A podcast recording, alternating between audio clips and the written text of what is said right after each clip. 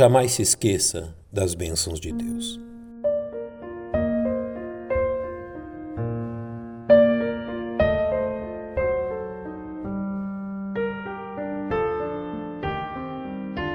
O leitor atento das Sagradas Escrituras conhece bem as primeiras palavras do apóstolo Paulo em sua primeira epístola aos Coríntios.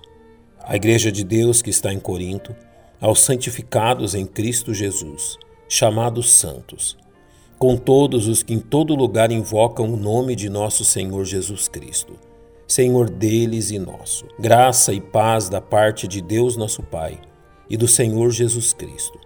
Sempre dou graças ao meu Deus por vós, pela graça de Deus que vos foi dada em Jesus Cristo. Porque em tudo fostes enriquecidos nele, em toda palavra e em todo conhecimento. Como testemunho de Cristo foi mesmo confirmado entre vós de maneira que nenhum dom vos falta, esperando a manifestação de nosso Senhor Jesus Cristo, o qual vos confirmará também até o fim, para serdes irrepreensíveis no dia de nosso Senhor Jesus Cristo. Fiel é Deus, pelo qual fostes chamados para a comunhão de seu Filho Jesus Cristo, nosso Senhor. Em nossas relações pessoais encontramos pessoas que verdadeiramente creram em Jesus Cristo e que uma vez já amaram a leitura contínua da palavra de Deus. Se deleitaram em uma vida de oração incessante. Alegraram-se em servir a Deus nos ministérios de uma igreja local, mas que hoje não sentem nem desejo nem prazer em fazer estas coisas. Devemos reconhecer que há pessoas que frequentam os cultos de uma igreja local como um dever cumprido com extrema relutância o fazem como que lidando com um fardo, sem nenhuma perspectiva de melhora.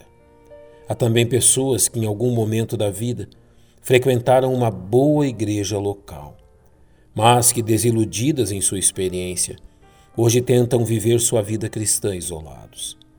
Algumas delas argumentam que imaginavam a vida cristã como um pedaço do céu na terra, uma vida sem lutas e tribulações Outras esperavam encontrar na igreja pessoas perfeitas, completamente diferentes daquelas que lidam neste mundo. A igreja em Corinto é a mais problemática das igrejas citadas ou descritas no Novo Testamento. Esta carta é a resposta de Paulo aos questionamentos trazidos a ele por Cloé, revelando os muitos problemas existentes naquela jovem igreja. Nenhuma outra igreja no Novo Testamento revelou possuir tantas dificuldades como a igreja em Corinto, de forma que o termo corintianizar tornou-se sinônimo de igrejas mundanas e problemáticas. Em suas demais cartas às igrejas, Paulo sempre inicia citando motivos pelos quais ele se alegrava pela vida daqueles cristãos.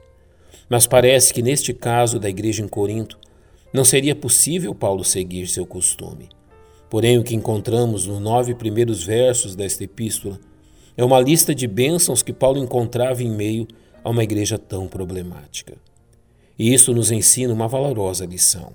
Paulo sabia que ali havia cristãos desanimados e desencorajados pelas circunstâncias que enfrentavam. E ele verdadeiramente procurou corrigir seus problemas. Mas antes de mais nada, Paulo procurou que relembrassem das bênçãos que haviam provado. O que nos ensina uma outra preciosa lição. O que os cristãos precisam a fim de serem fortalecidos e encorajados é relembrar das bênçãos recebidas da parte de Deus.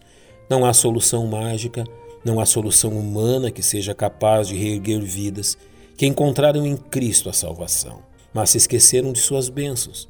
Portanto, a solução precisa vir de Deus, e a solução de Deus é que seus filhos sejam recordados de suas bênçãos.